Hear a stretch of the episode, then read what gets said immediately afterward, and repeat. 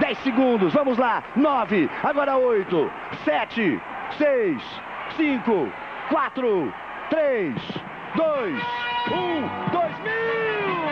A virada do milênio foi a maior festa. As televisões do mundo todo passaram o dia transmitindo a entrada do ano 2000 ao redor do globo. A chegada do ano 2000 em Singapura. Vamos agora até a Tailândia.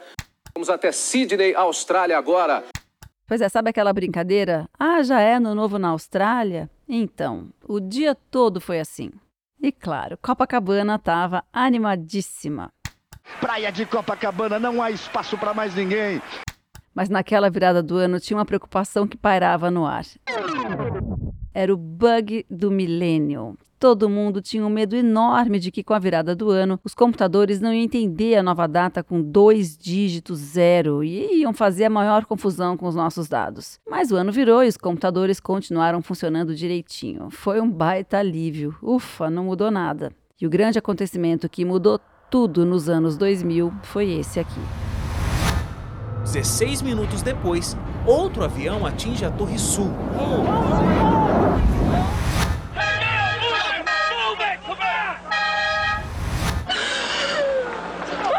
Lágrimas.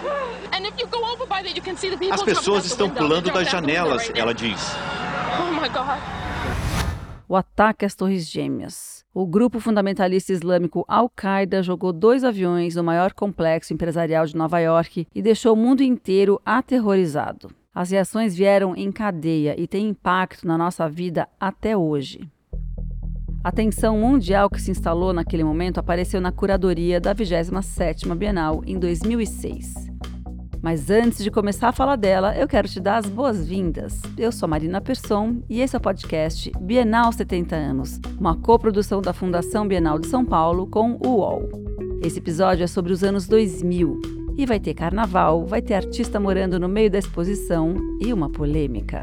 A edição em que a Bienal deixou um andar todo vazio deu o que falar e acabou ocupada por pichadores.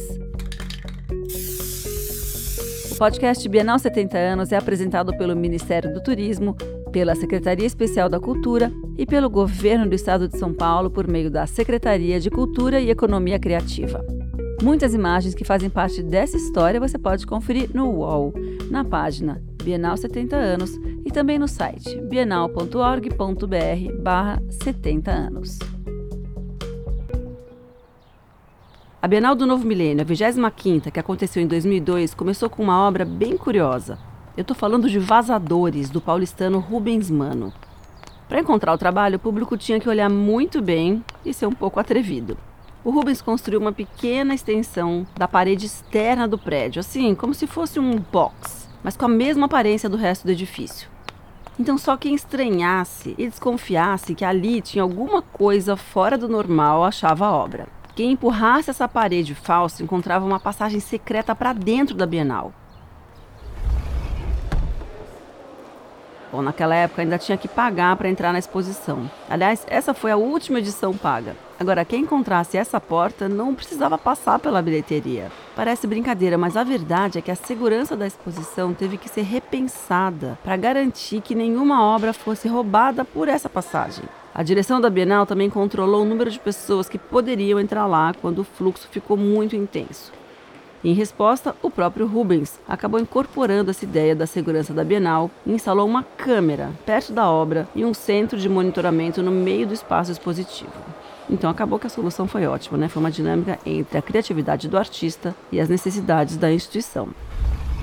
A 25ª Bienal teve curadoria de Alphonse Hug, o Agnaldo Farias cuidou do núcleo brasileiro, uma seleção de artistas que não fossem só do eixo Rio-São Paulo, estados que sempre foram predominantes nas outras edições.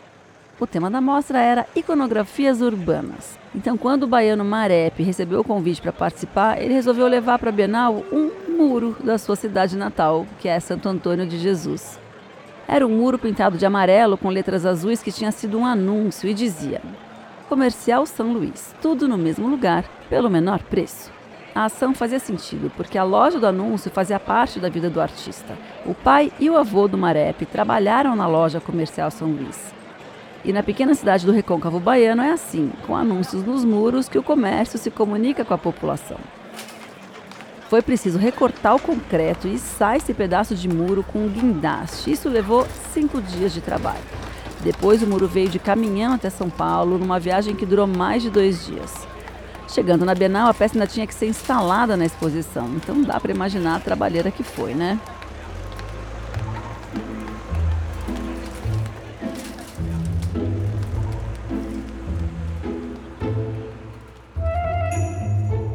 Outra obra interessante que apareceu nessa edição foi Rua de Mão Dupla, do cineasta mineiro Cal Guimarães. O artista convidou pessoas que nunca tinham se visto na vida para trocar de casa por 24 horas.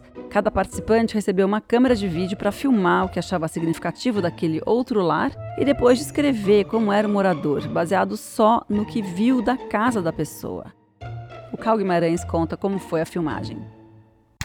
Essas câmeras eram câmeras é, portáteis na época, com mini DV. Eu não lembro também a, a, o tipo, mas eram câmeras pequenas e fáceis, porque nenhum deles tinha familiaridade com, a câmera, então tinha uma questão só de apertar esse, você aperta esse botão aqui, aí para cá é o zoom e tal, foco automático e não sei o que, não tinha muita mistério para filmar não. No material que foi filmado tinha close de cacareco, coleção de copo de viagem, muita bagunça largada no caminho. Aqui a gente ouve alguns trechos.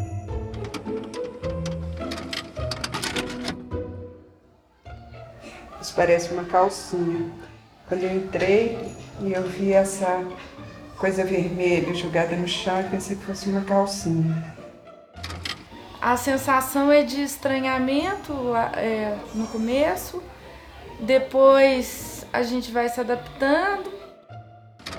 Fiquei pensando assim, o que, que significa essa intimidade né, da gente dentro do ambiente de outra pessoa, de tentativa de harmonizar o meu eu com o eu de outra pessoa que eu nem conheço. Né?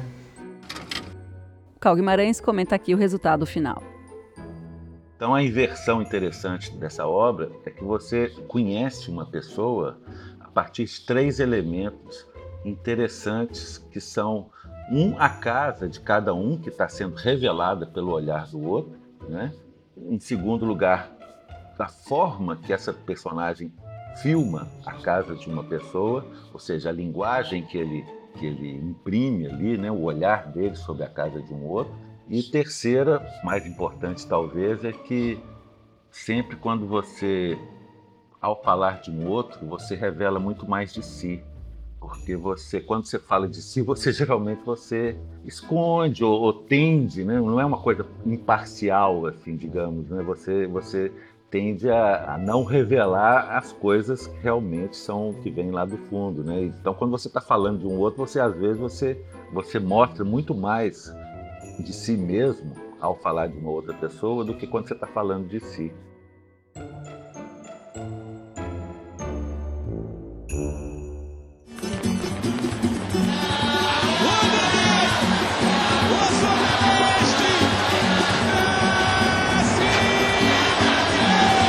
2004, a Bienal foi parar no Sambódromo do AMB. A escola Nenê de Vila Matilde, uma das mais tradicionais de São Paulo, desfilou o samba enredo. A águia voa para o futuro, que legal! É a Bienal no Carnaval. São Paulo, 450 anos.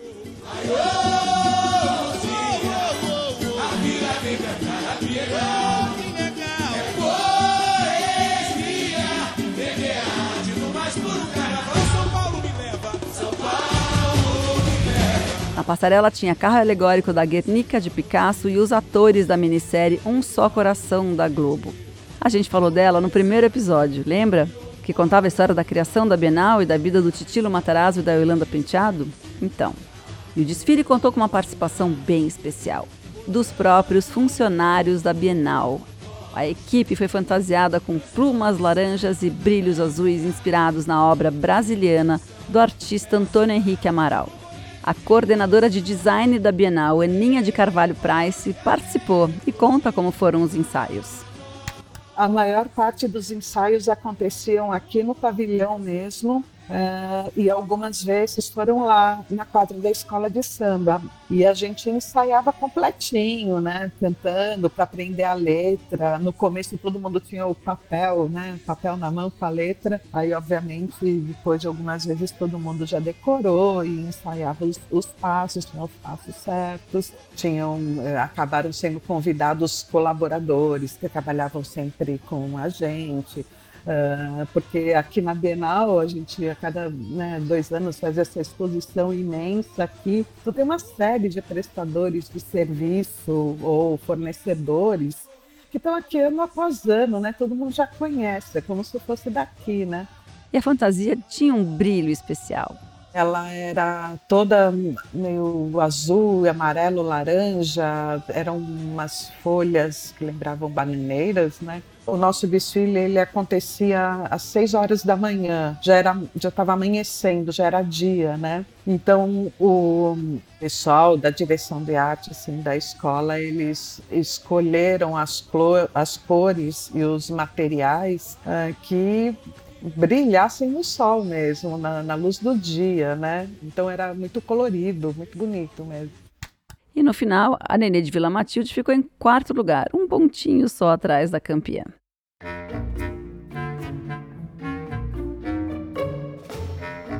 Na 26ª Bienal, a de 2004, também com curadoria de Alphonse Hug, uma outra operação complicada de transporte foi feita, ainda mais complexa que a do Muro do Marepe. O ateliê do artista pernambucano Paulo Bruschi foi levado inteirinho e remontado dentro do pavilhão. O espaço não era só um lugar de criação do artista. O ateliê do Paulo Bruschi era também um grande arquivo de arte. Eram mais de 70 mil peças entre livros, fotografias e obras. Só do grupo Fluxos, o Bruschi tinha 350 itens. É, você lembra? A gente falou do Fluxos no quarto episódio. É aquele movimento de artistas que dormiram na Bienal numa performance. Foram eles também que apresentaram um carro sustentado por baguetes. Esse é o Paulo Bruschi contando como foi transpor o ateliê de endereço.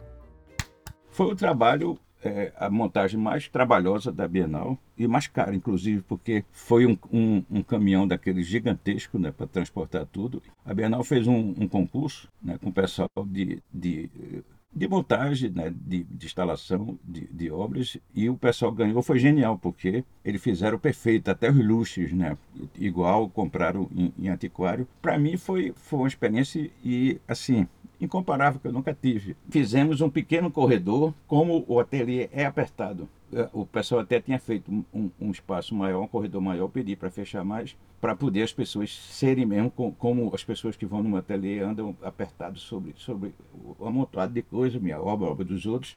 E esse amontoado de coisas chamou a atenção de um pequeno visitante. Eu ficava no corredor, disfarçado, e quando a mãe com o menino estava olhando o quarto, ele olhou para ela, eu estava junto, eles não sabiam que era eu, ele disse assim, Oi, mamãe, a senhora reclama de, de, de minha desarrumação. Olha para aí, um artista na Bienal. Veja que desarrumação nada é essa, né? Aí, então eu ri, ela viu que era eu, a gente ficou conversando. A Bienal seguinte foi a 27 e teve curadoria geral de Lisete Lanhado. Esta foi a Bienal que reverberou os impactos do 11 de setembro e levantou o tema das tensões mundiais. O título era Como Viver Junto, nome de um conjunto de seminários do escritor e filósofo Roland Barthes. Bom, é inevitável pensar que essa proposta serviria para falar dos nossos tempos, né, tão polarizados.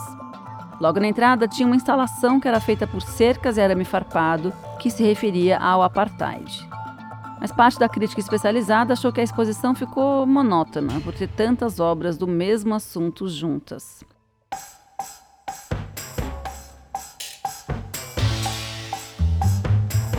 Agora, se o Paulo Brusque levou o ateliê para o pavilhão da 26ª edição, quatro anos depois, um artista se mudou para lá. Foi a performance do paulista Maurício Yanês, intitulada A Bondade de Estranhos. Com essa Bienal foi uma das mais controversas de todas. A instituição passava por uma crise financeira bem grave na época e se perguntava sobre a atualidade do modelo de exibição. Quando os curadores Ivo Mesquita e Ana Paula Cohen decidiram deixar um andar do enorme edifício vazio, choveram críticas. Ruivo Mesquita conta mais. Quando eu pensei a Bienal, ela era uma curadoria fazendo uma crítica institucional. A instituição vivia um problema específico, não entendia o seu lugar, entendeu? Sabe assim, tinha uma coisa que estava se afundando, que ia se perder. Eu achava lamentável se perder aquela, aquele legado, entendeu? E o outro lado era a questão toda de já haverem 300 bienais no mundo. Teve toda uma programação de performance, de mesas redondas, de debates e de coisas assim, que discutiu a questão das bienais. Ela só foi entendida depois. Além do andar vazio, teve uma programação de debates, exposição de arquivos da Bienal, vídeos e performances. Entre elas, a do Maurício Yanês, que se mudou para o prédio sem levar nada. Ele estava disposto a viver apenas da bondade de estranhos, e esse foi o nome que o Maurício deu para essa performance. O curador Ivo Mesquita comenta o trabalho do artista. O trabalho do, do Maurício, para mim, tem uma coisa sempre muito emocionante, que é ele, entendeu? A, a integridade dele e a concentração dele no momento em que ele está fazendo o trabalho. Entendeu? A existência dele é o trabalho. Tem ali um risco, uma aventura, algo extremamente abstrato, que é quase indescritível em palavras. Ele é uma experiência. O Maurício se mudou para Bienal por duas semanas sem levar nada, nada mesmo, nem a roupa do corpo. Ele estava completamente nu. Mas deu tudo certo, o público gostou da proposta e teve muita empatia com ele. O Maurício logo ganhou roupas, comida, dinheiro e outras doações curiosas. Em algum momento do primeiro dia eu ganhei a primeira primeira coisa, inclusive que eu ganhei foi uma camiseta, é uma, uma camiseta de um de um visitante que tirou ela do corpo. Ele estava com uma jaqueta por cima e quando ele me, me viu, eu lembro eu lembro bem do rosto dele. Tá? Ele me viu, ficou bastante desconcertado, viu esse homem nu parado ali na, né, no meio do nada, numa parede branca na Bienal e ele tirou a camiseta do corpo e deu para então eu recebi desde documentos, né, do, reais documentos das pessoas, né, carteira de identidade, carteira é, de motorista, esse tipo de coisa, até pinturas e performances de outros artistas. Teve um, um senhor que, que foi tocar flauta para mim e falou: Ah, sua, tua vida aqui deve estar tá um pouco um pouco triste, um pouco chata, então um pouco duro, então vou tocar música para você. Eu recebi bastante comida também, né?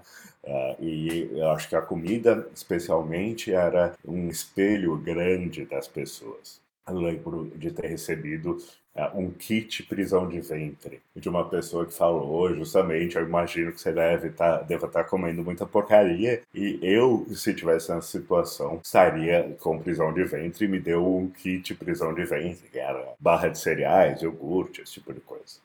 E não foi só a curiosidade que a performance inspirou, conexões também se criaram e a cada objeto doado eu olhar nos olhos das pessoas e só desviar o olhar quando a pessoa desviasse o olhar do meu, o que gerou, eh, inclusive, competição entre, entre os participantes, enfim. É, isso gerava uma, uma relação, né, uma conexão com as pessoas bastante forte. Tiveram muitas pessoas que frequentaram o trabalho né? Não foram lá só um dia, foram lá todo dia ou quatro, cinco vezes, né?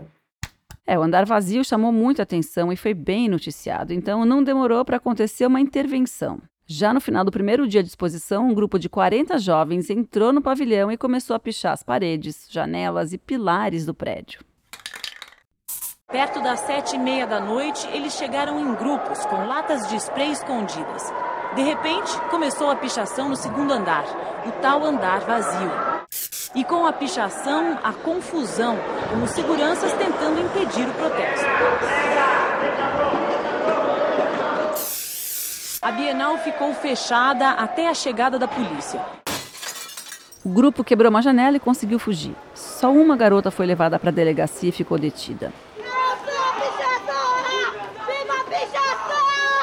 No final, todas as pichações foram removidas e instalaram um detector de metais na entrada para evitar que acontecesse algo do tipo de novo.